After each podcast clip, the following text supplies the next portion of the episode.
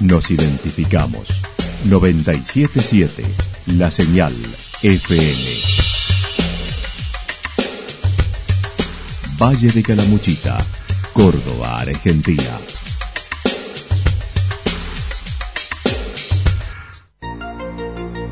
El más completo resumen de las noticias de la región, encontralos todos los días a las 12 y 30, a las 16 y a las 22 horas. Panorama de noticias. Por la 977, la señal FM nos identifica también con las noticias.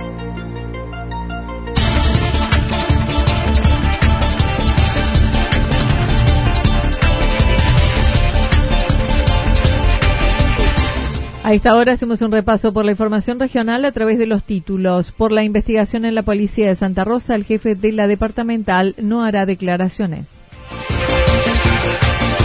Nuevos tributos y aumentos del 40% promedio para el 2020 en Santa Rosa. Cierre de actividades culturales, Cordero Fest en el final de gestión en Villa General Belgrano. Presupuesto 2020 en Santa Rosa aumenta un 55%. La polémica plaza ocupó toda la sesión del Consejo Deliberante de Villa General Belgrano. Jubilados de Yacanto organizan una peña este sábado. La actualidad en síntesis. Resumen de noticias regionales producida por la 977 La Señal FM. Nos identifica junto a la información.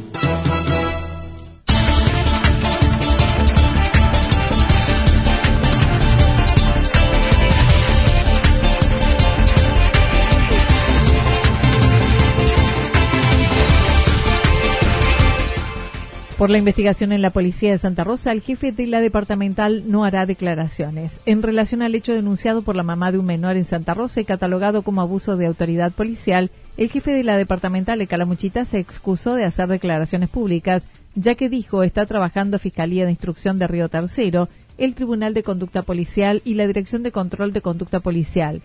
Se están realizando todas las diligencias pertinentes. No sería conveniente dar una nota por el momento para no entorpecer la investigación, señaló el comisario inspector Molina.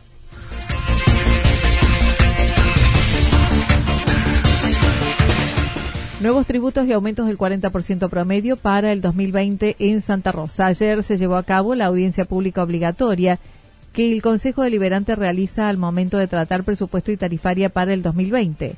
El intendente de Santa Rosa se refirió al proyecto de ordenanza de tarifaria, donde los aumentos estarán en el orden del 40%, sobre todo refiriéndose a dos tributos más importantes, el de tasa a la propiedad y tasa comercial la tasa a la propiedad y la tasa comercial, definirla en un 40% de aumento. Dentro de esto, el 40% en algunas, en algunas tasas que, son, que no son eh, tasas que le corresponden a, cada, a cada ciudadano, sino a aquel que de alguna manera utiliza ese servicio. También este, en algunos casos se ha llegado al 45% y en algunos casos al 35%. Adelantó se realizaron algunos cambios en los tributos que se comenzarán a cobrar a partir de enero del año próximo.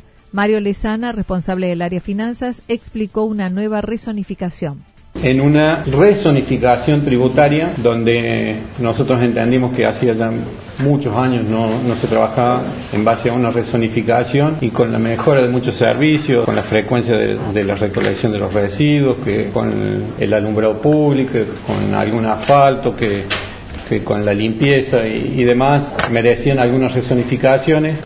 Manifestó, se elevó la categoría de la calle Libertad pasando a ser zona 8. También se incorporaron loteos que aún no estaban dentro de la dirección de catastro, por lo que comenzarán a tributar. Además, y desde el 2020 se cobrará un 3% al valor total del contrato de alquiler por dos años y se abonará por adelantado el momento de la presentación de la solicitud de habilitación comercial a cargo del propietario del local. El mismo dice, dispóngase un único pago por parte de los locadores de locales comerciales del 3% del, del valor total de dicho contrato de locación, el cual será exigible a los fines de la habilitación comercial pertinente conforme lo establecido en el artículo 11, inciso L de la presente ordenanza. Esto quiere decir que le vamos a cobrar en base a los contratos de alquiler de los locales comerciales un 3% en base a ese contrato.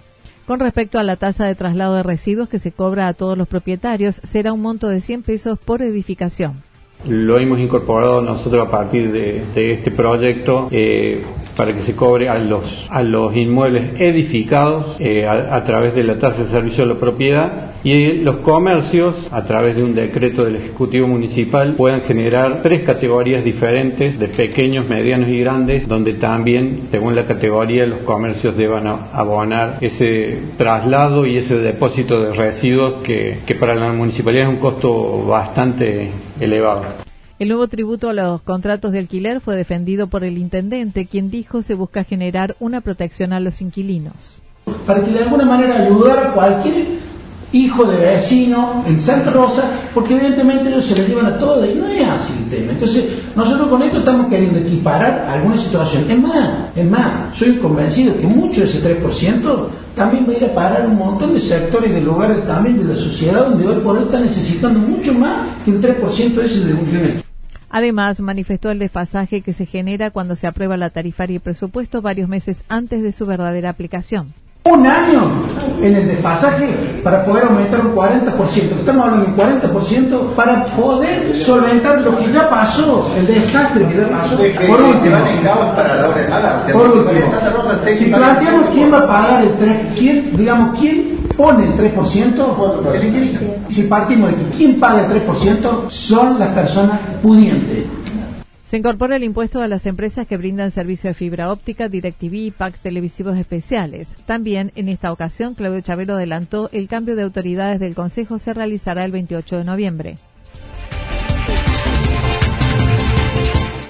Cierre de actividades culturales Cordero Fest en el final de gestión en Villa General Belgrano. Durante el mes de noviembre, casi cerrando el año y la gestión, la directora de Cultura de Villa General Belgrano destacó se vienen múltiples actividades y muestras como el ciclo de teatro con cinco obras para este mes. Tenemos un ciclo que se llama Tanto Teatro No Abruma, que nos vienen cinco obras de teatro en este mes de noviembre con gente de la localidad, o sea, del elenco nuestro, con un elenco de la microregión, con obras que también nos auspicia el Instituto Nacional del Teatro. Y bueno, y con una dirección, por ejemplo, en el caso del próximo, la próxima obra que es Los Iluminados, bajo la dirección de Cheteca Bagliato, muestra de pinturas, taller de grabado, clase intensiva de salsa, entre otros, además de las propias del Centro de Artes y Oficios, comenzando este fin de semana con el encuentro coral. Con sus actividades, tanto en el danza, en la música, en clásica, en teatro, las pinturas, que llega con el profe Eduardo La Paz, este, con lo que es el taller de costura, eh, los oficios. También estamos trabajando en un encuentro coral que se viene mismo sábado, que se llama Las Tierras Cantan, que es en realidad un encuentro entre coreutas de la microregión. Se van a juntar, van a este, intercambiar sus prácticas, sus metodologías, su arte Mónica Hinterbimer mencionó también tuvo ocasión de reunirse con los que trabajarán en el área de cultura de la gestión de Oscar Santarelli, proponiendo reuniones con todo el recurso humano que trabaja en el lugar y sus proyectos buscando darle continuidad. Cuento, tuve la posibilidad de mm, entrevistarme con gente de Santarelli eh, que van a estar abocados al área de cultura. Los recibí, por supuesto, muy bien. Les informé cómo estamos trabajando y los invité incluso a que vinieran a reunirse con, el recurso humano con el cual estoy trabajando. Estoy trabajando con grupos humanos, por ejemplo, en el Centro de Artes, con todo el, el cuerpo docente, los profes, los administrativos, en el fin de semana largo se llevará a cabo la segunda edición de Cordero Fest, el domingo 18 por la tarde, acompañado con el Camino del Vino y la cerveza artesanal y diversos grupos musicales y danzas en una peña de cierre. Más que nada con el camino de la lana, la cintura, el ceñido, la, la marina, todo esto enmarcado en esta vuelta en una especie de, de, de peña, ¿no? como más, más peñera a nivel artístico, con una grilla que comienza prácticamente todo el Fest comienza a las 18 horas el domingo 17, es un solo día, el domingo de fin de semana largo, también están el camino del vino, el camino eh, de la cervecera artesanal, de la artesanal. La entrada será de 100 pesos con acceso a todos los talleres que se llevarán a cabo durante todo el día.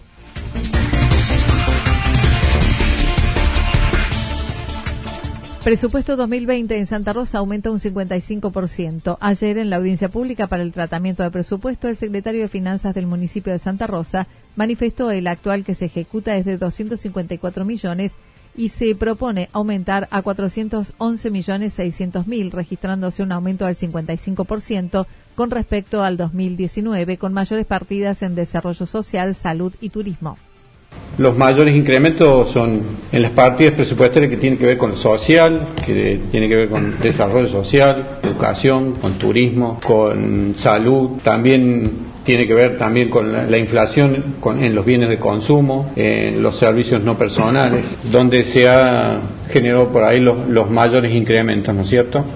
El monto de contratación directa es de 1.400.000 pesos y el llamado a licitación por montos mayores a 2.400.000. Por su parte, el intendente dijo se aumentó también la partida en seguridad, que además dependerá de la Secretaría de Gobierno. Hemos agrandado el presupuesto de la, de la Dirección de Seguridad, esa seguramente va a estar, va a, estar a cargo de, de, la Secretaría de Gobierno, ya lo vamos a definir antes del 10 de diciembre, y donde evidentemente queremos apostar dentro del, del presupuesto y sobre todo con algunas finanzas nuevas que salgan de la Secretaría de, de Seguridad de la provincia, agrandar este, este presupuesto y bueno, y a partir de ahí comenzar a, a diagramar las políticas que realmente necesite la provincia o, o, o la policía de la provincia. Adelantó hoy se reúne con el secretario de Seguridad de la provincia para avanzar en temas relacionados a la policía. La polémica plaza ocupó toda la sesión del Consejo Deliberante de Villa General Belgrano. El tema de la polémica plaza ocupó casi la mayor parte de la sesión del Consejo Deliberante, por lo que los temas planteados fueron pospuestos para la próxima reunión. Sergio Quiroga, concejal de Hacemos por Córdoba, mencionó se extendió en el tiempo y, bueno, eso hizo que los otros temas pasaran para la semana que viene, que seguramente lo trataremos el lunes, así tenemos lunes y miércoles capaz doble sesión la semana que viene y así poder este, cumplir con los, con los otros temas. O sea, la idea era tratarlos, pero no, no fue así por una cuestión de que se extendió la charla, preguntas, se le dio participación también a los concejales eh, electos. De la reunión estuvo presente el intendente y parte del Ejecutivo junto a los concejales que ingresarán en el próximo periodo. El concejal dijo a la gente no le interesa este tema, no obstante el Estado debe ocuparse, manifestando es una cuestión política que tiene 20 años que a la gente no le interesa. Primer, el primer punto. Después, no quiere decir que al Estado municipal no le deba interesar. El Estado municipal se tiene que interesar por el tema. Es un tema que viene ya de hace 20 años o más.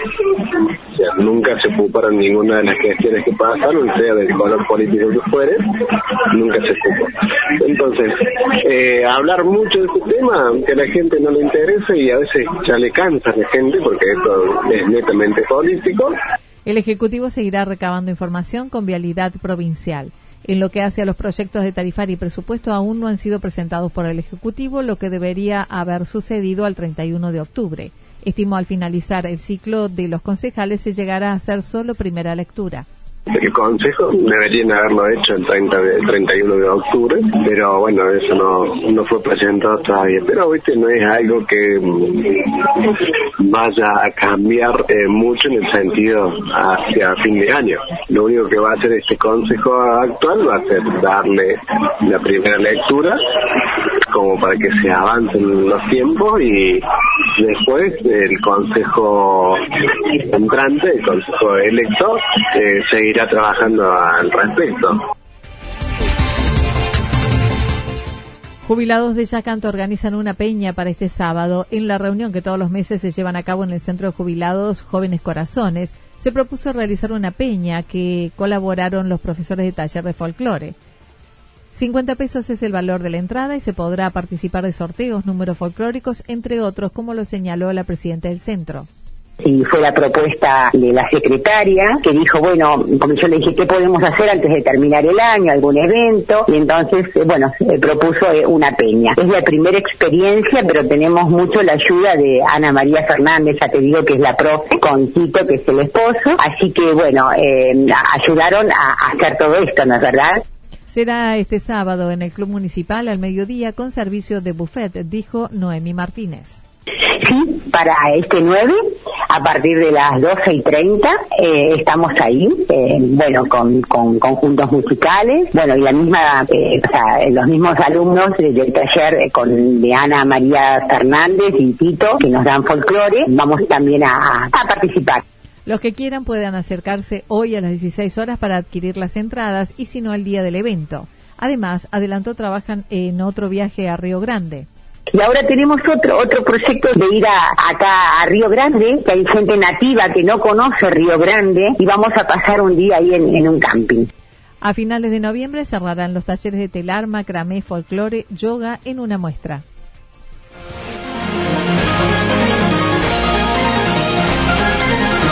Toda la información regional actualizada día tras día.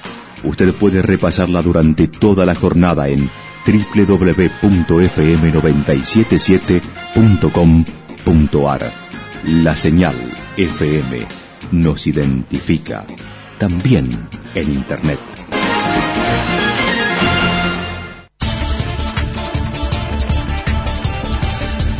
El pronóstico para lo que resta de la jornada indica despejado, temperaturas máximas que estarán entre 28 y 30 grados, con viento del sector este entre 13 y 22 kilómetros en la hora. Para mañana viernes anticipan despejado, algo nublado hacia la tarde-noche, temperaturas similares a las de hoy entre 28 y 30 grados de máximas, mínimas en tanto entre 13 y 15 grados. El viento estará soplando al sector noroeste y luego noreste entre 23 y 31 kilómetros en la hora. Datos proporcionados por el Servicio Meteorológico Nacional. Lo que sucedió en cada punto del valle. Resumimos la jornada a través del informativo regional en la 977. 977, la señal FM.